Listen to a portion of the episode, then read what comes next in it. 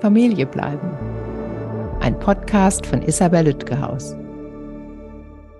Hallo, herzlich willkommen. In dieser Folge besprechen wir, ob und wie Eltern bei einer Trennung die Wünsche und Vorstellungen ihrer Kinder erfahren und berücksichtigen können. Als Gesprächspartnerin habe ich mir erneut Marianne Nolde eingeladen. Sie begleitete als Psychologin und Gutachterin für Familiengerichte viele Jahre Trennungseltern und hat selbst eine Scheidung mit Kindern durchlebt. In ihrem Buch Eltern bleiben nach der Trennung kombiniert sie beide Sichtweisen und Erfahrungen zu einem sehr liebevollen und äußerst nützlichen Ratgeber.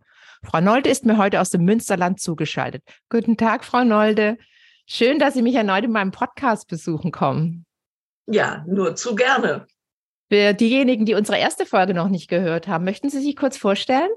Ja, also mein Name ist Marianne Nolde. Ich bin äh, Psychologin von Beruf und ich war 36 Jahre lang äh, Gutachterin für vorzugsweise Familiengerichte. Äh, und als ich damit aufgehört habe, fand ich, dass ich die Erfahrungen aus der Zeit mal aufschreiben sollte, zumal ich privat eben auch getrennt mit zwei Kindern bin und einen Mann mit wiederum zwei Kindern in zweiter Ehe geheiratet habe. Und das heißt, ich kenne das ganze Thema beruflich und privat. Das habe ich dann in dem Buch Eltern bleiben nach der Trennung ähm, wiedergegeben. Und äh, nachdem ich dann, also eigentlich dachte ich, damit würde ich in den Ruhestand einsteigen, aber äh, die Trauerbegleiterin Mechthild Schröter-Rupieper hat mich dann zunächst äh, als, als Referentin für Trennungstrauer angeworben. Äh, dann war ich einmal in dem Thema Tod- und Trauerbegleitung mit drin äh, habe dann über das Sterben meiner Mutter auch ein Buch geschrieben, weil das so eine gute Erfahrung war. Das heißt elf Tage und ein Jahr. Und ähm, ja, und jetzt vertreibe ich mir meine Lebenszeit mit Podcasts und Influenzen für sinnvolle Dinge bei Instagram und Facebook. Sehr schön, vielen Dank. Ich sagte schon im Intro und auch ähm, in meiner Buchbesprechung zu Ihrem Buch, dass es äh, eines der vielen Dinge ist, die das Buch so wertvoll macht, sind eben die beiden Sichtweisen als Profi und als äh, selbst äh, eine Person, Mutter, die eine Trennung durchlebt hat. Und äh, was ich auch an Ihnen so mag, ist den positiven, liebevollen Blick. Deswegen werde ich auch das Buch äh, über die letzte Zeit ihrer Mutter lesen tatsächlich, weil ähm, ja. was ich davon auf Instagram gesehen habe, hat mich sehr beeindruckt. Ähm, vielen Dank, dass Sie solche Themen so, so ähm, wie ich finde, sehr hilfreich aufgreifen. Da würde ich gerne noch zu sagen, dass diese Themen eigentlich ja alle ein bisschen trist klingen, Trennung, Trauer und Tod. Ich habe aber selten so lebensfrohe Menschen in großer Masse erlebt, wie zum Beispiel bei den Trauerbegleitern. Darum mache ich da auch so gern Referate. Äh, also das, die, sich mit diesen Grenzerfahrungen zu beschäftigen, ist oft etwas, was einem im Leben nützt. Ja, und wahrscheinlich Dankbarkeit und Demut fördert. In unserer allerersten Folge, die am 24.02.2023 ja erschienen ist, ging es darum wie, darum, wie Eltern ihre Kinder gut durch die Umbruchphase einer Trennung und die nicht selten turbulente und herausfordernde Zeit danach äh, begleiten können, nachzuhören überall, wo es Podcasts gibt. Heute möchte ich mit Ihnen darüber reden, weil es wirklich ein Herzensthema von mir ist, auch durch meine Mediationen, was Eltern tun können, um die Vorstellungen und Wünsche ihrer Kinder einzubeziehen, wenn sie überlegen, wie geht es denn nach unserer Trennung weiter. Und ich habe ja ein Buch zum Wechselmodell geschrieben, gemeinsam mit Thomas Matthäus. Und da, damals, so haben wir uns eigentlich kennengelernt, fand ich, haben Sie äh, einen Beitrag geschrieben zu äh, Wünsche der Kinder, habe ich eben nochmal durchgelesen. Ähm, und ich arbeite ja auch viel mit Generationen und schreibe zu Generationen. Und da ist es sehr deutlich erkennbar, dass dann großer Wandel stattgefunden hat in den letzten Jahrzehnten, dass Eltern heute ihre Kinder anders erziehen und zwar bedürfnisorientierter und auch partizipatorischer, in dem Sinne, dass die Kinder früher in Entscheidungsfindungsprozesse einbezogen werden. In kleine, wie äh, was gibt's heute zum Mittagessen, aber auch in durchaus größere, wo fahren wir denn in den Urlaub hin oder was machen wir am Wochenende? Ähm, wie erleben Sie das? Also einfach diesen Erziehungswandel, auch durch Ihre Arbeit, vielleicht aber auch privat? Ja, also die, diesen Wechsel sehe ich auch, wobei er vielleicht nicht äh, ganz so krass ist, wie wenn ich das heute immer so mitbekomme, klingt es so, als hätte meine Generation die Kinder noch recht gewaltsam erzogen. Vielleicht war ich doch immer so in einer äh, alternativen Akademikerblase. Äh, bei uns war das eigentlich auch schon nicht so, dass über die Kinder beliebig bestimmt wurde. Aber es ist insgesamt im, im, im großen Stile ist da ein Wechsel im Gange, den ich auch gut finde Allerdings ähm, hört das Gutsein da für mich auf, wo Kinder mit äh, Entscheidungen konfrontiert werden, äh, die sie gar nicht gut treffen können, die sie entweder belasten, in Loyalitätskonflikte verstricken. Und es ist ja so, die, die Bedürfnisorientierten unterscheiden ja auch selbst, dass sie sagen, es gibt äh, Wünsche, das dritte Eis, und es gibt Bedürfnisse. Und man muss nicht jeden Wunsch erfüllen, wenn man bedürfnisorientiert erziehen will. Und ein Bedürfnis von Kindern ist schon auch, starke Eltern zu haben, an die sie sich anlehnen können und die ihnen Orientierung geben. Und da bin ich zum Beispiel riesig froh, dass Jesper Juhl, der ja sowas durchaus äh, befürwortet, immer noch so einen guten Ruf hat. Auf den kann ich mich dann immer gerne berufen, wenn ich sowas sage. Ja, ist gut, dass Sie da nochmal unterscheiden. Und natürlich gibt es ähm, individuelle Unterschiede in den Familien und den, den, den Eltern und ihren Erziehungsstile, auch in in den letzten Generationen. Wenn man so pauschaler drüber guckt, merkt man da tatsächlich einen Wandel. Ähm, sagen wir mal, weniger direktiv, so ähnlich wie bei Führungszielen, weniger direktiv und dafür partizipatorischer, ähm, was nicht heißt, dass Eltern äh, vor 100 Jahren ihre Kinder verhungern haben lassen, aber vielleicht weniger einbezogen und auch so, ja, äh, mehr die eigenen Vorstellungen auch ähm, ähm äh, verwirklicht.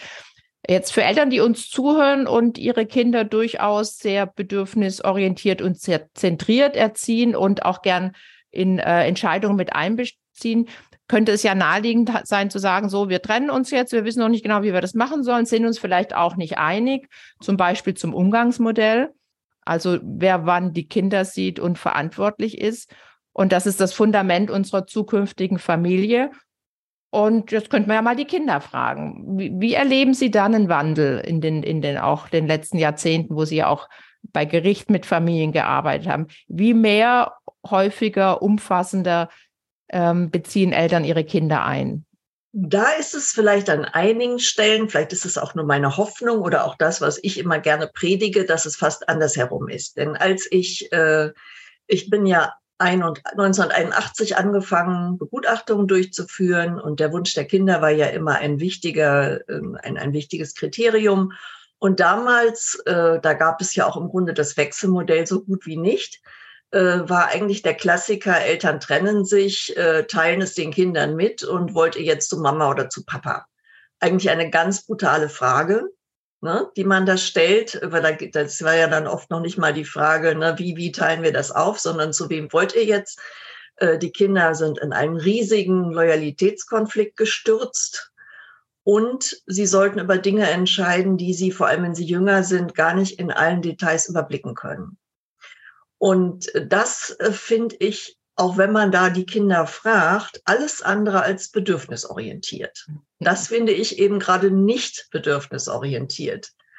Äh, viel bedürfnisorientiert, also wie ich die Kinder erlebt habe in Trennungssituationen, ist, wenn Eltern sich erstmal selber mh, hm, einen Weg suchen, wie könnten wir es machen, wenn sie es nicht alleine schaffen, sich schon mal äh, einen Mediator, einen Berater, irgendjemand suchen und wenn Sie in das Gespräch mit den Kindern gehen, mit, ähm, also mit der Mitteilung, wir trennen uns, aber ne, wir werden weiterhin gemeinsam einen Weg finden und den haben wir uns jetzt erstmal so und so vorgestellt. Dann wird den Kindern zwar was vorgegeben, das heißt aber nicht, äh, dass die nicht mehr einbezogen werden können. Ne? Also das Kind kann an der Stelle ja immer noch sagen, oh, das möchte ich jetzt nicht. Und bedürfnisorientierte kind Eltern werden natürlich das dann umstellen mit den Kindern überlegen. Aber erstmal finde ich ähm, das quasi umgekehrt zu dem, wie man denken kann. Bedürfnisorientiert wäre für mich das. Ich, ich übernehme als Eltern weiter die Verantwortung, gebe dem Kind die Sicherheit, du hast weiterhin starke Eltern und wir kümmern uns.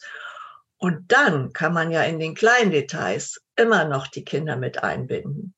Also als Bedürfnisse der Kinder nicht die Mitsprache zu sehen und die äh, Teilhabe, sondern die Sicherheit, auch die emotionale, die Kontinuität und auch die, ähm, die Orientierung zu haben. So geht's weiter, dass Kinder eine Perspektive bekommen und die von den Eltern aufgezeigt wird. Habe ich das so richtig verstanden? Ja, wobei das für mich noch nicht mal ein Entweder-Oder ist, sondern ein sowohl als auch. Also es wäre für mich dann schon nicht bedürfnisorientiert, wenn die Eltern das dem Kind jetzt so mitteilen und sagen, so friss oder stirb, so ist es jetzt sondern dass der bedürfnisorientierte Elternteil würde den Kindern erstmal diesen Rahmen nennen Und dann natürlich auch mit den Kindern drüber sprechen, ja, das ist jetzt traurig und vielleicht bist du jetzt auch im Moment noch nicht, wie damit umzugehen. Über die Einzelheiten können wir immer noch reden. Sagt uns, wenn ihr was anders möchtet. Ähm, die Teilhabe ist dadurch ja nicht ausgeschlossen durch das, was ich da vorschlage. Die Teilhabe soll ja trotzdem sein. Es soll ja nicht so sein, dass Eltern jetzt quasi da über die Kinder jetzt gewaltsam verfügen, sondern sie geben ihnen die Orientierung und geben dann den Weg frei für Mitsprache. Also nochmal zusammenfassend, was würden Sie vorschlagen, wenn jetzt Eltern uns zuhören und sagen, wir haben da so eine Idee zum Umgang, wissen nicht genau, wie die Kinder das finden. Ähm, wir suchen jetzt das Gespräch mit den Kindern. Wie würden Sie das angehen? Nochmal vielleicht ein Stück weit konkreter und praktischer, äh, dass man wirklich auch so ein bisschen so ein, wie ein Gesprächsleitfaden mit an die ja, Hand geben kann. Also ich würde, ich würde den äh, dann als Eltern im gemeinsamen Gespräch den Kindern sagen, wir haben uns das so und so überlegt, ähm, aus den und den Gründen. Ich würde auch die Dinge einbringen, die einfach durch äußere Fakten vorgegeben sind. Wer wann wie wo arbeiten muss, ist ja einfach, das sind ja Fakten, äh, die sich nicht unbedingt durch Wünsche von Kindern umändern lassen. Also diese ganzen Dinge würde ich da einbringen. Und dann, äh, wenn ich zum Beispiel, wenn da Spielraum ist, wenn die Eltern sich selbst unsicher sind, dann können sie auch die verschiedenen Varianten den Kindern nennen. Ne? Wir haben überlegt, man könnte es so machen oder auch so. Was findet ihr denn jetzt besser? Das bringt die Kinder dann nicht mehr in den Loyalitätskonflikt, weil sie schon wissen, das halten die Eltern alles für möglich. Ne, da entscheide ich mich nicht für oder gegen einen, da äh, beschädige ich nicht die Beziehung zu einem Elternteil, sondern in dem Feld kann man dann ja wieder gemeinsam weiter überlegen. Ich habe neulich eine Folge mit Svetlana von Bismarck aufgenommen zu Kindern in der Mediation, also auch nah an unserem Thema, aber mehr so auf die Mediation äh, konkret bezogen. Und die meinte, man sagt deinen Kindern auch nicht, soll Mama heute arbeiten gehen oder lieber nicht? Genau, genau. ja, weil äh, wenn man Kinder fragt, ähm, hängt auch vom Alter ab, dazu kommen wir demnächst in einer der nächsten Fragen, dann sagen die ja auch, ich will, dass Mama und Papa zusammenbleiben. Wunsch Nummer eins, Lieblingswunsch. Oh, und Wunsch Nummer zwei ist, ähm, wenn, wenn das schon nicht möglich ist, dann zusammen wohnen bleiben oder so viel gemeinsame Zeit wie irgendwie möglich, was ja oft ein Elternteil äh, nicht gut erträgt, so kurz nach einer Trennung und da auch dann äh, für sich sorgen muss und nicht nur dem Wunsch der Kinder nachkommen kann. Ähm, Sie deuten das schon ganz gut an, auch eben, wenn ich es richtig verstanden habe, einen Rahmen vorgeben, mögliche Lösungsvorschläge zur Disposition stellen und sagen, das und das haben wir uns überlegt. Ähm, was noch? Was kann man noch beachten, wenn man sich entscheidet, die Kinder einzubeziehen? Was für Gedanken und Erfahrungswerte haben Sie noch für uns? Ja, da man als Eltern die Kinder natürlich kennt, äh, kennt man auch ja deren Besonderheiten. Und äh, ich bin generell nicht der Meinung, dass es so allgemeine Lösungen für alle gibt, sondern es war zum Beispiel bei meinen Kindern schon so, die waren so dermaßen unterschiedlich. Äh, da muss man eben auch, das, das weiß man ja als Eltern schon, man weiß ja schon als Eltern, dieses Kind kann zum Beispiel ganz wenig Wechsel, Veränderungen oder so etwas überhaupt aushalten. Und äh, das ist ja was, darüber können sich die Eltern ja vorher selbst schon mal Gedanken machen. Ne? Also was man was auf das spezielle Kind oder die speziellen Kinder bezogen passen kann. Und ähm, grundsätzlich ist es ja auch noch nicht mal Pflicht, dass alles für alle Kinder einer Familie genau gleich sein muss. Ne? Denn genau gleich klingt immer so gerecht, aber wenn die Kinder verschiedene Bedürfnisse haben, ist genau gleich eben gerade nicht gerecht oder mhm. wird den Kindern nicht gerecht. Also, dass man auch äh, beim Umgangsmodell unterscheidet zwischen den Kindern. Das geht ja auch oft verloren, dass die immer zusammenwechseln, während sie früher im Alltag unter einem Dach ja auch mal einen Elternteil für sich hatten. Mhm. Ähm, aber auch bei der, beim Gespräch mit den Kindern dann gar nicht mit allen gleichzeitig reden muss und gemeinsame Lösungen finden, sondern das auch teilen kann. Also mit den Kindern nacheinander reden. Könnte das sinnvoll sein? Ja, also ich finde es zwar schon gut, wenn es so ein allgemeines Gespräch mit allen gibt, dass zunächst mal alle quasi so auf einem Stand sind. Aber ansonsten spricht nichts dagegen, dass auch nochmal jeder Elternteil mit jedem Kind nochmal einzeln Dinge nachbespricht. Also ich finde, es reicht ja, wenn zunächst mal klar wird, äh, in einem möglichst gemeinsamen Gespräch, so ist es jetzt, es ist was passiert, das wirklich nicht schön ist, aber wir wollen jetzt das Beste draus machen. Und dann ist das natürlich auch alles nicht in einem Gespräch abgegolten. Ne, das ist ja, Leben ändert sich ja ständig oder nach äh, fünfmal Besuchen fällt den Kindern auf, irgendwie ist das jetzt nicht das Richtige, irgendwas möchte ich anders. Man bleibt ja im Gespräch.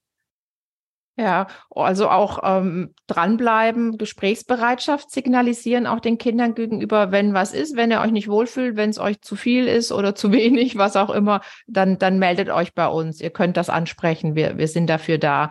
Ähm, ich nehme an, das macht auch einen großen Unterschied, in welchem Alter die Kinder sind. Wie würden Sie denn da differenzieren beim Einbezug der Kinder? Ich vermute mal, da sind große Unterschiede pauschal betrachtet, ob ich jetzt einem dreijährigen Kind äh, mitteilen möchte, wie es mit der Familie weitergeht und was äh, für Vorstellungen es haben mag, oder einem 17-Jährigen. Ja, definitiv. Ich wollte zu dem gerade noch mal äh, äh sagen, hm, es ist vielleicht auch gerade gut, wenn man in so einem ersten Gespräch den Kindern schon sagt, äh, wir können das jetzt gar nicht für alle Zeiten klären und manches wird man erst im weiteren Leben feststellen und fühlt euch wirklich frei, äh, uns Bescheid zu sagen, wenn irgendwas nicht passt. Also dass quasi die Kinder schon die Erlaubnis haben, ne, sich da weiter einbringen zu können. Das wäre für mich eine praktische Teilhabe. Ich habe da auch einen Artikel zugeschrieben zu Gespräch mit den Kindern. Ich nenne es Trennungsgespräch, ist kein schönes Gespräch, aber den Kindern sagen so, Mama und Papa oder Papa und Papa, Mama, Mama haben sich getrennt. Unsere Familie wird weiter fortbestehen und zwar im Moment stellen wir uns so und so vor, also klare Perspektive geben und dann Details entweder, was wir jetzt noch in Ruhe besprechen werden, mit den Kindern auch absprechen oder auch erstmal vorgehen und nicht sagen, das ist jetzt für die nächsten zehn Jahre so, weil da wird sich noch ganz viel ändern, sondern so läuft's erstmal. Und da spielt ja auch ähm, die zeitliche Vorstellung und das zeitliche Vorstellungsvermögen der Kinder eine Rolle. Da hat auch ein dreijähriges Kind einen anderen Horizont als ein 17-jähriges. Ähm, auch hier kann man aufs Alter achten. Inwiefern würden Sie noch in Bezug auf das Alter der Kinder differenzieren wollen? Ja, also bei Jugendlichen ist natürlich klar, die sind in einer Phase der Ablösung. Äh, für die ist ihre eigene Individualisierung jetzt einfach sehr, sehr wichtig. Und da äh, kann ich eigentlich nur noch Vorgaben in dem Sinne machen, wenn ich sage, wir haben uns jetzt überlegt, wie wir uns, uns arbeitstechnisch aufstellen. Ähm, wir können uns das so und so vorstellen, aber denen würde ich natürlich einen ganz großen Entscheidungsspielraum einräumen, weil da ja auch solche Themen wie wer betreut wann ja gar nicht mehr ins Gewicht fallen. Ne, das, äh, äh der 14-Jährige spielt sowieso nachmittags äh, nicht mehr mit den Elternteilen. Da fallen also diese, diese, diese faktischen Dinge einfach weg. Ne? Da wäre mir nur noch wichtig, den, dem Kind, das Kind nicht oder den Jugendlichen auch nicht in eine Lage zu bringen, wo er quasi so äh, als Juror da so Kärtchen hochhält, äh, Mama sechs Punkte, Papa fünf oder umgekehrt. Ne? Äh, das fände ich da eigentlich wichtig. Aber die haben deshalb einen hohen Gestaltungsspielraum, weil die ja auch nicht auf diese äh, stetige Betreuung mehr angewiesen sind. Und bei den ganz Jungen, um an der anderen Ecke anzufangen, ist ja schon das Problem, oder was heißt Problem, ist es so, dass die, die kleinen Kinder ja auch gar nicht wirklich so, so äh, Kindergartenalter nicht so schnell verstehen, dass jetzt irgendwas endgültig ist. Ja, äh, die verstehen das vielleicht nur zur Hälfte und wundern sich äh, drei Monate später darum, dass die Eltern immer noch nicht wieder zusammen sind. Ja, also da ist es nicht unbedingt so, äh, von jetzt auf gleich ist denen nicht die, die ganze Tragweite klar. Ne? Das muss man einfach mitbedenken, dass wenn ich jetzt sage, wir trennen uns, dann heißt das für ein Dreijähriges erstmal wenig. Das kann sich nicht so richtig viel darunter vorstellen. Und da ist es eigentlich so, dass dann das, das praktisch durchgeführte Leben das zeigt. Das praktisch durchgeführte Leben zeigt dann dem Kind, aha, die leben zwar nicht mehr zusammen, ich habe die aber wirklich noch beide. Ne? Und das kann dann oft durch so einen Rhythmus auch äh, gefestigt werden, den sich die Eltern da gesucht haben.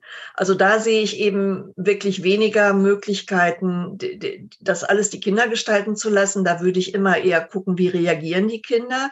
Kann ich an ihrem Verhalten irgendwas sehen, wo ich merke, irgendwas kann nicht ganz stimmen an dem, was wir uns überlegt haben. Na, da müssen wir jetzt noch mal irgendwie näher gucken. Und je älter dann das Kind wird, also so ein Grundschulkind hat einfach schon viel mehr Möglichkeiten, das zu verbalisieren oder sich Gedanken zu machen, das umzusetzen. Ähm, was möchte ich denn jetzt hier? Also das ist auch dann ein bisschen äh, von Kind zu Kind etwas verschieden, welches Kind in welchem Alter was kann. Aber so, ich würde sagen, das Kleinkind erstmal überblickt das auf lange Sicht sowieso nicht. Das Grundschulkind mehr und der Jugendliche muss natürlich, äh, dessen Selbstbestimmung steht ganz weit vorne. Das ist schon mal hilfreich, denke ich, im, im Bezug aufs Alter. Vielleicht kommen wir da auch gleich nochmal dazu. Äh, zunächst würde ich jetzt gerne auf die Nachteile kommen und Gefahren, möglichen Gefahren, die auch schon, die Sie auch schon angedeutet haben, beim Einbezug von Kindern jeden Alters, sage ich jetzt mal erstmal mhm. pauschal. Was könnten Sie da nochmal für uns äh, zusammenfassend und auch im Detail sagen? Welche Gefahren und Nachteile sehen Sie, wenn Eltern Kinder vielleicht zu früh oder zu umfangreich in Entscheidungsfindungsprozesse bei der Trennung einbeziehen? Also das definitiv größte Problem ist für mich der Loyalitätskonflikt der Kinder. Äh, dass sie quasi äh, erleben, ich positioniere mich jetzt mehr für den einen und für den oder gegen den anderen damit.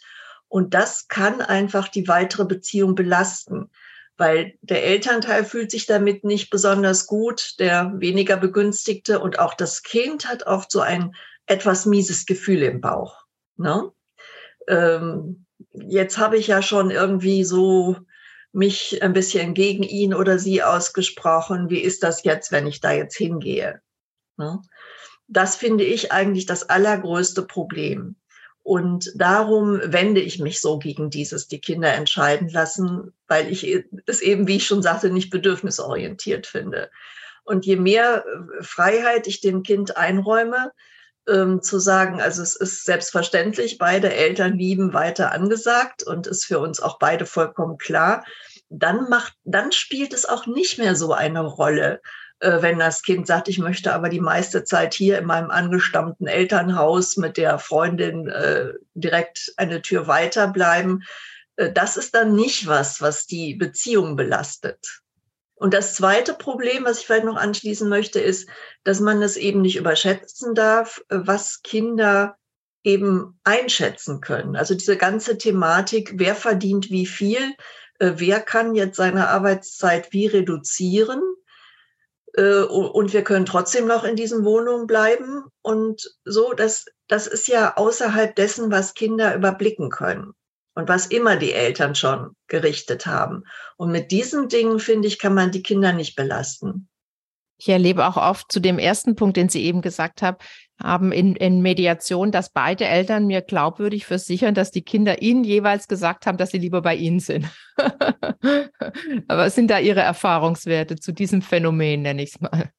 Ja, das ist auch ein ganz wichtiger Punkt, gut, dass Sie sagen. Und der ergibt sich auch, glaube ich, schon aus unserem ersten Gespräch.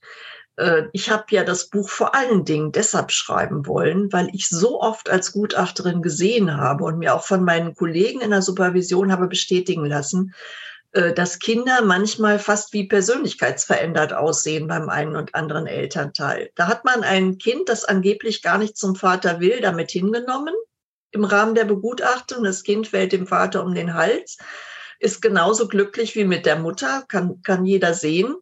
Äh, und sagt natürlich dem Vater andere Dinge als der Mutter. Nicht, weil das Kind lügt, sondern weil es sich einfach auch, weil es in der Regel beide liebt und sich beiden auch anpasst, sich an beiden orientiert und in dem Moment, wo es das sagt, das auch meint.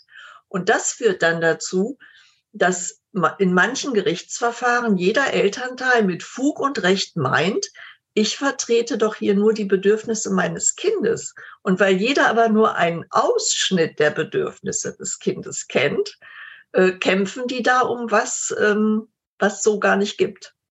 Habe ich auch schon öfter gehört, dass die Kinder sagen, ich will Wechselmodell, weil es gerecht ist, im Sinne von für beide Eltern gut. Und äh, da habe ich, ich habe vorher nochmal unseren, äh, Ihren Beitrag von meinem Buch äh, durchgelesen. Da schreiben Sie auch, und das erlebe ich auch sehr, sehr oft, dass Kinder nicht entscheiden und auch nicht entscheiden können im Sinne von, was ist sinnvoll für unsere Gesamtfamiliensituation. Auch natürlich, weil sie sowas wie Arbeit und so weiter gar nicht einschätzen können, je nach Alter, aber auch eher danach ähm, sich orientieren. Das passt auch zu dem eben äh, erwähnten Phänomen, was sie glauben, was die Eltern wollen. Also ich erlebe das öfter zum Beispiel, dass ein Kind bei der Mutter ist und der Mutter das auch vielleicht auch noch trennungsbezogen oder dem Vater schwerfällt, das Kind zum anderen Elternteil zu lassen und die Kinder dann auch nicht gehen wollen. Und das könnte ich mir auch vorstellen, ähm, dass das bei so Entscheidungsfragen ist, dass die überlegen, was will denn Mama oder was will denn Papa und gar nicht, was will ich. Wie, wie nehmen Sie das wahr? Ja, das ist so. Und da kann auch noch eine Rolle spielen, dass die Kinder auch spüren, wer ist im Moment schwächer. Wer braucht meine Unterstützung mehr? Ne? Kinder wollen, das ist ja auch quasi ein Instinkt. Kinder wollen ja auch ihre Eltern stützen. Die sind auf ihre Eltern angewiesen und können gar nicht riskieren, wenn jetzt einer schon ausgezogen ist, den anderen auch noch so zu labilisieren, dass der nicht mehr kann oder die. Ne? Also deshalb ist das quasi, ja, das ist quasi ein Überlebensinstinkt. Und mir, also dieser Punkt, für den ich immer so gerne missioniere und meinen Ruhestand auch gerne aufgegeben habe, ist wirklich das, dass ich finde, äh, wenn man das nicht so oft gesehen hätte, würde man gar nicht auf die Idee kommen. Ja, es gibt so viel, ich, ich höre immer wieder auch aus Mütterkreisen dieses, die Kinder werden da immer gezwungen, die wollen gar nicht. Ne? Und ein Teil dieser Kinder will vielleicht wirklich nicht. Es gibt ja auch immer Situationen, in denen Kinder sich wirklich nicht wohlfühlen. Aber es gibt eben diesen anderen Punkt, dass Kinder es so darstellen müssen, weil die Situation es nicht anders hergibt. Und wenn ich dann früher dolmetschen konnte, wenn ich dann dem Elternteil, was Zweifel hatte, erzählen konnte, wie das Kind beim anderen war, hat das manchmal schon gereicht, äh, dass sich das Problem lösen ließ. Weil es sind ja bei weitem nicht, es wird ja immer über dieses, äh, da werden die Kinder manipuliert und, und irgendwie quasi wie böswillig. Viel schwieriger finde ich oder viel umfangreicher finde ich das, wo niemand böswillig manipulieren wollte, sondern wo nur missverstanden wird. Und das kann man relativ leicht ähm, beheben. Während so, also schwere Persönlichkeitsstörungen, wo jemand das um jeden Preis betreiben will, äh, da können wir dann auch nichts machen. Aber diese vielen Fälle von Missverständnis, das ist so das, was mich so umtreibt, wo ich denke, boah, was könnte man da doch helfen, wenn die weniger würden? Da möchte ich auch ausdrücklich darauf hinweisen, dass wir jetzt heute Fälle wie Gewalt und Missbrauch und schwere Persönlichkeitsstörungen und Erziehungsunfähigkeit einfach mal ausblenden, wohl wissen, dass es die gibt, sondern von äh, Familien reden, die äh, alle erziehungsfähig und äh, die Kinder geschützt sind, aber dennoch ähm, äh, bei, bei einer Trennung nicht genau wissen, wie es mit in Sachen Umgang weitergehen soll und die Kinder mit einbeziehen möchten aus verschiedenen Gründen. Das habe ich auch schon oft erlebt, dass äh, mir ein Elternteil erzählt in der Mediation, hm, das Kind hat sich mit Händen und Füßen gewehrt und kaum war es übergeben. Übergaben sind immer sensibel oder oft sensibel. Äh, sagt der andere Elternteil, war alles easy. Und ähm, der Elternteil, der gegangen ist und das mit angesehen hat, dieses Drama, kann sich das wirklich nicht vorstellen. Und das glaube ich dem oder der auch, dass das nicht, äh, was Sie eben sagten, ähm, ähm, manipulativ ist, sondern dass das Kind dann auch umschaltet und auch so ein bisschen aus den Augen und anderweitig beschäftigt ist und sich bei dem Elternteil auch wohlfühlt. Problematisch ist nur, das glauben die dem anderen Elternteil nicht. Ihnen als Gutachterin haben die das geglaubt. Ich als Mediatorin sehe die Kinder ja gar nicht. Ähm, was hätten Sie dann da für Tipps vielleicht oder Erfahrungswerte für Familien, die da äh, vor einem Rätsel stehen, sage ich mal, weil die Übergaben dramatisch sind und anscheinend ist danach alles gut. Da fehlt aber das äh, Vertrauen vielleicht auch in die Elternqualitäten in dem Moment, so kurz nach einer Trennung. Ja, das fehlt und vor allen Dingen muss man zunächst auch mal wissen, dass es diesen Effekt überhaupt gibt. Ich finde, da ist Aufklärung so angesagt, dass es diesen Effekt gibt. Und es ist so, dass der Moment der Trennung tatsächlich das ist, was die Kinder nicht mögen. Die mögen sich nicht trennen. Das heißt aber nicht, äh, dass sie nicht zum, den anderen nicht sehen möchten. Das sind noch zwei ganz verschiedene Paar Schuhe.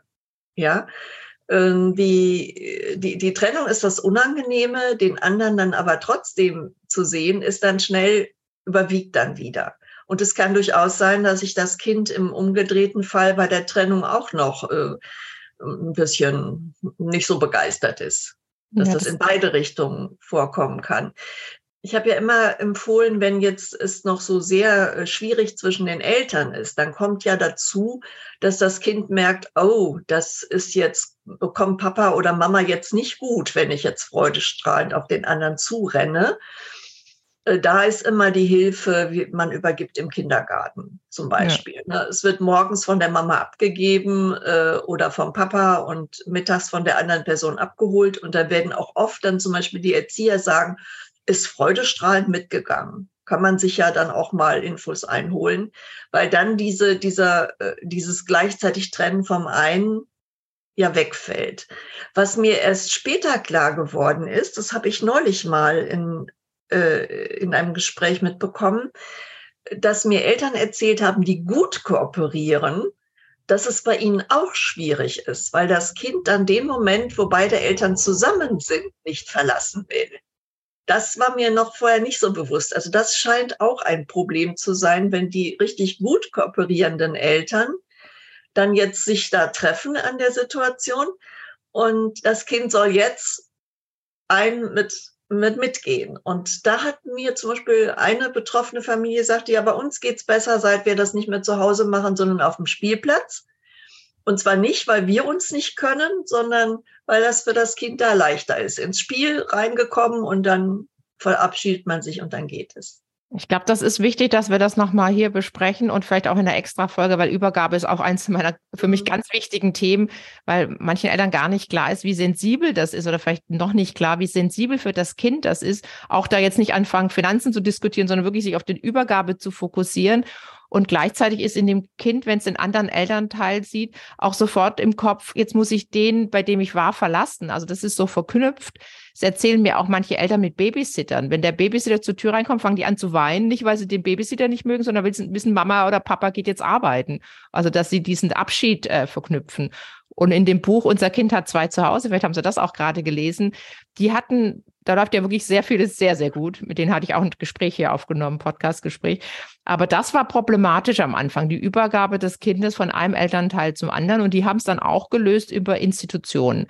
Und das erzählen mir auch viele Eltern. Oder über äh, Pufferpersonen nenne ich das, also Oma oder, oder Tante oder jemand, der dann so als Zwischenstation äh, dient, damit das Kind nicht dies immer wieder diese gefühlte Entscheidung treffen muss, jetzt verlasse ich den einen, um den anderen, mit dem anderen Zeit verbringen zu dürfen. Weil ich finde, das ist nochmal, das glaube ich, nochmal ein ganz wichtiger Punkt. Ähm, und da auch vielleicht das nicht dem Kind überlassen, die Entscheidung, wie wird übergeben, sondern ähm, äh, auszuprobieren und, und die Möglichkeit zu wählen, die für alle Beteiligten entlastend ist, auch für den jeweiligen Elternteil, die vielleicht auch kurz nach einer Trennung den anderen, die andere gerade nicht dringend sehen müssen und das Kind vielleicht auch diese Aufregung spürt und da versucht, drauf einzugehen. Das, ich weiß nicht, wie Sie da ähm, die Gefahr sehen, dass das Kind merkt, oh, jetzt geht es gerade Mama oder Papa nicht gut, was vor allem am Wiedersehen liegt mit dem anderen ähm, Elternteil und die Kinder vielleicht darauf reagieren, oder? Ja, also Kinder sind Seismographen. Ne? Und äh, ich suchte gerade gestern noch ein gutes Zitat für einen Zitate-Podcast und äh, ich weiß nicht, wörtlich weiß ich es nicht mehr, aber auf jeden Fall Remulago hat auch gesagt, was ich, wem ich auch zustimme, dass Kinder viel mehr auf Körpersprache als auf gesprochenes Wort reagieren. Ja, also das eine ist das, was gesagt wird, das andere ist das, was, was die Eltern ausstrahlen und dann darf man sich nichts vormachen. Das wirkt stärker auf die Kinder so mein gequältes, ja, jetzt gehst du mal schön zu Papa, ist doch fein, während ich, ne, äh, das merkt das Kind sofort. Das funktioniert dann einfach nicht. So und, Mixed Messages sozusagen, ja. Ja, das ist dieses Double Bind dann und man muss immer davon ausgehen, dass die, die innere Haltung, die ich habe, äh, den, den Haupteffekt macht. Aber dieses Beispiel von, ähm, mein Kind hat zwei zu Hause, habe ich auch mit Vergnügen gelesen, das Buch, dass es sowas Schönes gibt. Wunderbar. Ähm, das ist äh, im Grunde auch das Beispiel wie das, was ich gerade erwähnte, dass auch dann, wenn die Eltern es gut machen und sich gegenseitig respektieren, trotzdem die Übergabesituation fürs Kind schwer sein kann, weil es eben dann die auch wieder zusammen gerne behielte. Hm. Also das ist im Grunde die gleiche, das gleiche, was mir da neulich nochmal klar geworden ist, dass das nicht nur eine Hilfe sein kann für die Eltern, die so zerstritten sind oder noch so leiden. Ich habe anfangs auch sehr gelitten. Jetzt äh, freue ich mich über die Situation, weil es hat halt gedauert. Und sondern auch da, wo wo es relativ gut gelöst ist und die Kinder dann noch mal so einen Moment in diese schöne Stimmung meine Eltern, wir alle zusammen einsinken können und da dann auch nicht raus wollen. Hm, auch verständlich. Aber wir haben so viele Themen. Sie hatten eben dieses Double Bind angesprochen und äh, das, äh, darüber rede ich auch ähm, mit äh, Menschen, wenn es sie interessiert, die sagen, ähm, wir streiten nicht vor den Kindern. Großartig, denkt man zunächst, aber wenn so eine unterdrückte Aggressivität spürbar ist, bin ich mir manchmal nicht sicher, ob es nicht besser wäre, dass man streitet, weil die Kinder spüren, irgendwas stimmt hier nicht. Das ist aber eine komische Stimmung an Weihnachten, weil man denkt, man muss es zusammen feiern, obwohl es äh, einigen nicht so gut geht. Ähm, da kann es auch besser sein zu sagen, das lassen wir einfach, machen wir nicht und eben auch, wie eben, äh, wir übergeben über Kita oder Schule. Sie haben äh, Remo Lago ähm, äh, erwähnt, möchte ich kurz aufgreifen, weil der eines meiner Lieblingsbücher geschrieben hat, hat äh, Glückliche Scheidungskinder. Den Titel empfinden manche als Provokation. Mir hat es gerade am Anfang meiner Tätigkeit sehr geholfen, da kommt auch dieser zeitliche Horizont von Kindern äh, gut erklärt rüber für mich. Ähm, deswegen kann ich das sehr empfehlen. Das packen wir auch in die Show Notes. Ich erlebe oft bei Eltern bei mir in der Mediation, dass wir Umgangsmodelle anfangen zu besprechen, verschiedene Optionen gibt, ähm, die Kinder vielleicht noch nicht mal so richtig informiert sind, dass die Eltern sich jetzt doch endgültig trennen. Es gibt ja auch so längere Ambivalenzphasen. Und dann ist die nächste Sitzung eine Woche später und Papa oder Mama sagt, ja, ich habe jetzt mit den Kindern geredet, gesagt, dass wir uns trennen und gefragt, was sie denn wollen. Wie finden Sie denn die Herangehensweise? Die finde ich so, wie ich es gerade schon erklärt habe, unglücklich. Denn äh, zum einen fände ich besser, wenn die Eltern das wirklich vorher miteinander abgesprochen und geklärt haben. Und zum anderen, das haben wir ja gerade schon erörtert, ist dieses, was möchtet ihr denn? Etwas, was die Kinder so schwer in die Bredouille bringt. Und das kann ich einfach gar nicht empfehlen auch das Gespräch mit den Kindern zu suchen, äh, um sie zu informieren, dass die Eltern sich getrennt haben und das mit der Familie folgendermaßen weitergeht. Ähm, da habe ich eine ähnliche äh, Erfahrung, äh, ähnliche Erfahrungswerte wie zu Weihnachten. Ähm, zusammen ist eine gute Idee, wenn es gut klappt, äh, wenn die sich dann die Köpfe einschlagen von den Kindern äh, oder ähm, ähnliches, ist es vielleicht doch sinnvoll, getrennt zu reden. Ich versuche das dennoch zu mediieren, dass sie ähm, die Zeitpunkte irgendwie absprechen. Also dass nicht einer schon geredet hat und der andere den Kindern noch gar nicht gesagt hat, dass sie sich trennen wollen, weil das dann auch irritierend sein kann. Und für Kinder, egal wie das Gespräch läuft und mit wem schon gut wäre, dass eine Message rüberkommt im Sinne von, wir finden hier einen guten Weg als Familie, wenn er auch noch nicht äh, ganz klar ist. Hm. Was noch zu den Gefahren und Bedenken, die Sie haben, bevor wir nochmal positiv überlegen, äh, was denn getan werden kann, um die Wünsche der Kinder zu berücksichtigen. Was haben wir denn vergessen zu erwähnen, was Ihnen noch am Herzen liegt? Ich finde übrigens, Sie missionieren überhaupt nicht. ich, das mag ich so an Ihnen. Sie sagen, was Sie für sinnvoll halten. Ich habe ja eben noch mal auch den Artikel durchgelesen. Der ist, äh, Sie sagen, ja, kann eine gute Idee sein. Folgendes könnte man bedenken. Das ist so gar nicht missionieren. Deswegen spreche ich auch so gern mit Ihnen. Ich wollte gerne noch mal aufgreifen, was Sie gerade zuletzt gesagt haben. Das ist natürlich ganz wichtig, weil ich bisher jetzt immer gesagt habe, gemeinsam sprechen. Aber äh, die, die oberste Regel ist natürlich nur das machen, was geht. Ne? Und äh, das ist äh, total richtig, was Sie gesagt haben, wenn das absehbar zu einer schneidend schrecklichen Atmosphäre führt, dann sollte man das Gespräch nicht gemeinsam führen. Und dann wäre aber das nächste, äh, das, was Sie gesagt haben, dass man dann bitte vorher abspricht, wer spricht wann mit wem und welche Message geben wir darüber getrennt. Also das wäre dann so die nächste Stufe quasi, wie man es dann relativ am besten für die Kinder macht. Jeder spricht einzeln, aber man hat sich vorher grob verständigt, was gesprochen wird. Das, ne? Und wann. Also, dass nicht einer plötzlich äh, äh, quasi die, die, äh, die Kinder kommen vom einen und sagen, was hast du uns hier vorgemacht? Ja, wieso wissen wir das nicht? Das wäre ja auch so eine Konsequenz, die, äh, die dann äh, vertrauenszerstörend sein kann. Aber das angenommen, schlimm. Ja, angenommen, es hat jetzt nicht so richtig gut funktioniert. Der eine Elternteil hat vielleicht auch entweder aus einer Emotion heraus oder auch, weil die Kinder fragen. Die fragen ja auch, was ist hier eigentlich los? Wo mhm. ist Mama oder Papa? Äh, hat mit denen schon geredet. Was kann der andere tun, um das ähm, aufzufangen oder um, um äh, für sich auch nochmal das aufzugreifen, wenn die Kinder dann bei ihm oder ihr sind? Ja, das ist auch noch wichtig. Dinge, die schiefgelaufen sind, kann man in aller Regel nachbessern. Ja, als wenn man das Kind nicht irgendwie aus Versehen von Zug geworfen hat und es ist tot. Dann kann man vieles nachbessern. Ja, ähm, ich habe ja in meinem Buch auch mal ein Beispiel geschrieben, wo ich mich mal schwer daneben benommen habe, äh, das hinterher in Ordnung gebracht habe, mich bei dem Mann entschuldigt habe, den Kindern mitgeteilt habe, ich hätte mich entschuldigt, äh, weil ich fände, das hätte ich jetzt irgendwie, das hätte so nicht sein sollen. Und dann ist das hinterher besser gewesen, als es vorher war. Also man kann Dinge, die schiefgelaufen sind, ausbessern. Und das finde ich, sollten Eltern sich wirklich vor Augen führen. Und das müssen wir denen auch mitgeben, weil man in der Trennungsphase ja nicht in seiner Bestverfassung ist. Also die Eltern sind in einer Phase, in der es eigentlich ganz besonders heikel ist, beide nicht in ihrer Bestverfassung. Und deshalb werden die öfter nachbessern müssen. Wenn so, also eine, das, ja, so eine wichtige, ja. aber das muss ich sagen, das ist so eine wichtige Information. Auch viele wollen es perfekt machen, die, wenn sie sich schon trennen, haben schlechtes Gewissen, weil sie die Familie anders äh, sich vorgestellt hatten damals und so. Und dann wollen sie alles perfekt machen. Und ich finde es so eine entlastende Information zu sagen, es ist eine schwierige Situation. Ihr könnt auch mal was nicht so toll machen. Dann kann man sich entschuldigen, kann den Kindern auch sagen, boah, das war mir gerade ein bisschen zu viel. Ich habe es nicht so gut hinbekommen. Weiter geht's. Also das finde ich auch wirklich, ein, deswegen muss ich da noch mal kurz reingehen, wirklich wichtige Message von Ihnen. Vielen Dank dafür. Ja. Ja, das ist mir wirklich extrem wichtig, weil das man ist ja auch gleichzeitig immer Vorbild, man ist Role Model für die Kinder und damals mein, mein Sohn, der das mitkriegte, äh, dem ist fast alles aus dem Gesicht gefallen, als ich ihm das erklärt habe, weil er eben dann damit rausrückte, dass er eigentlich sogar noch fand, dass ich inhaltlich recht gehabt hätte. Und äh, ich ihm dabei gesagt habe, ja, aber das war doch kein hinreichender Grund, da einen solchen Aufstand zu machen, wegen ganz wenig. Und das hat ihm einfach, das, das hat ihm imponiert und äh, da hat er was fürs Leben gelernt. Man kann sich entschuldigen. Das, ist, das lernen die Kinder ja auch. Die, die Kinder misslingen ja auch Dinge. Und irgendwie mitzukriegen, ja, wenn es schlecht gelaufen ist, kann man sagen, oh Mist, tut mir leid, äh, wir versuchen noch mal anders.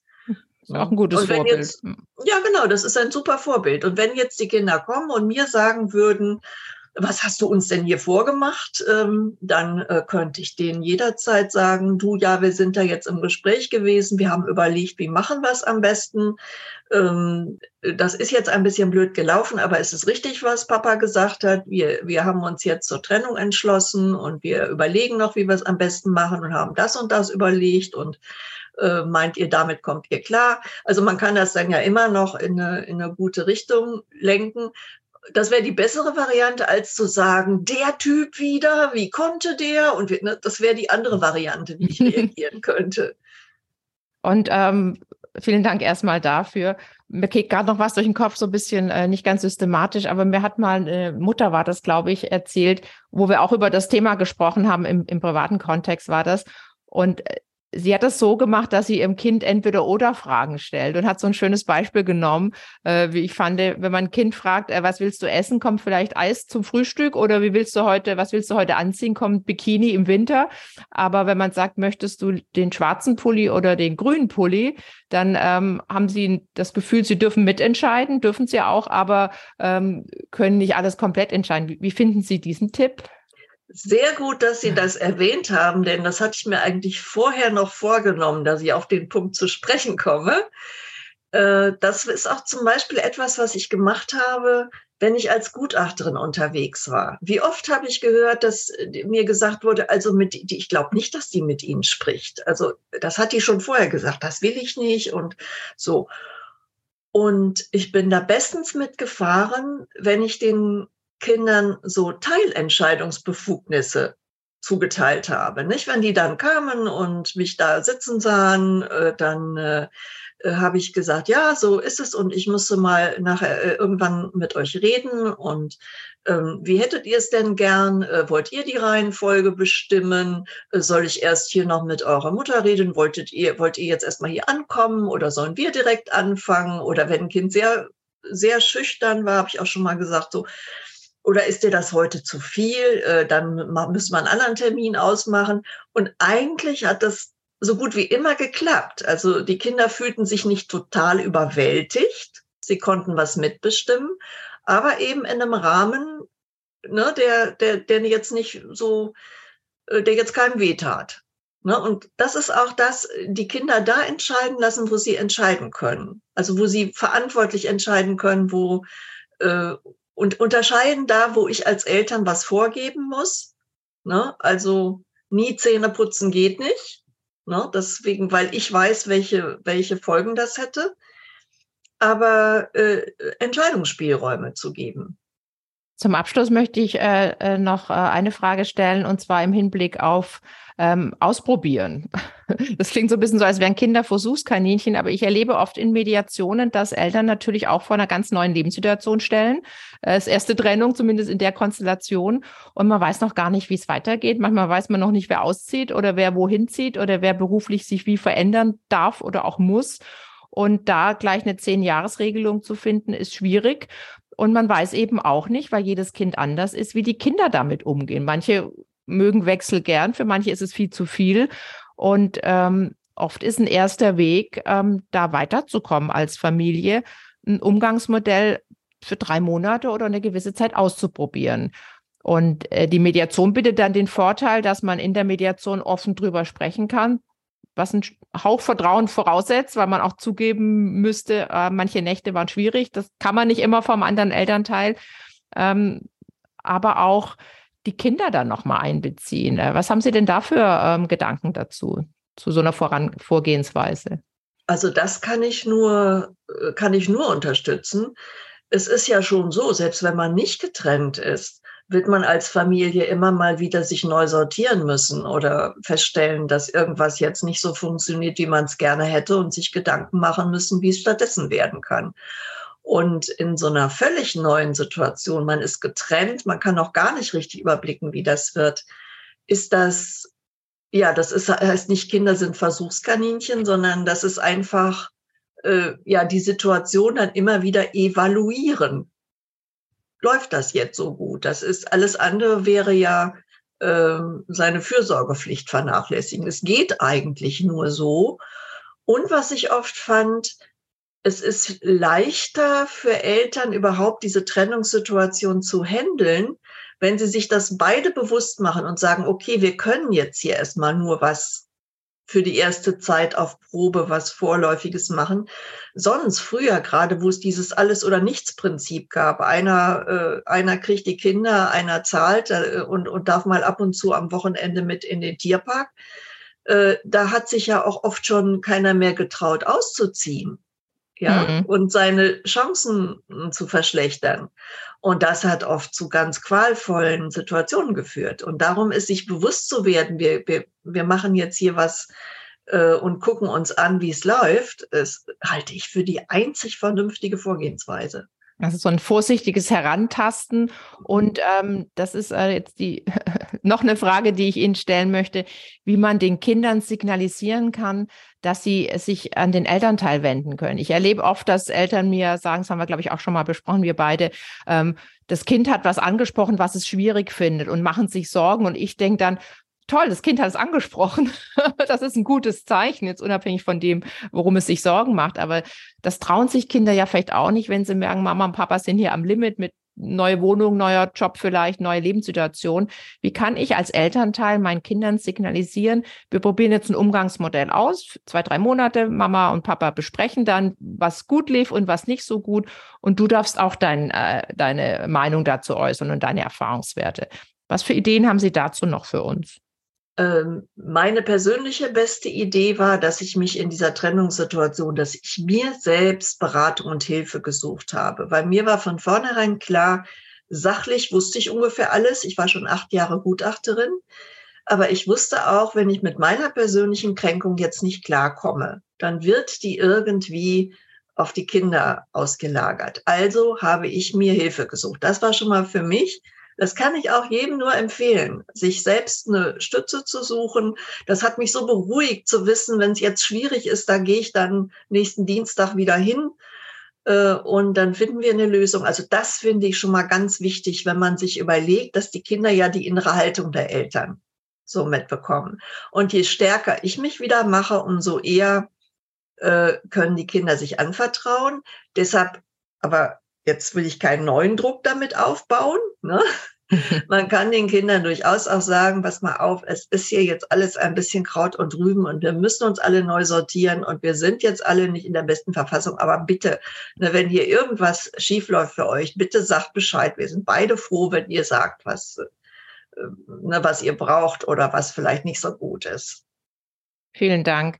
Ein schönes Schlusswort und ich habe noch ganz viele neue Themen rausgehört und freue mich auf weitere Folgen mit Ihnen, Frau Nolte. Vielen herzlichen Dank für heute. Ja, danke und immer gerne wieder.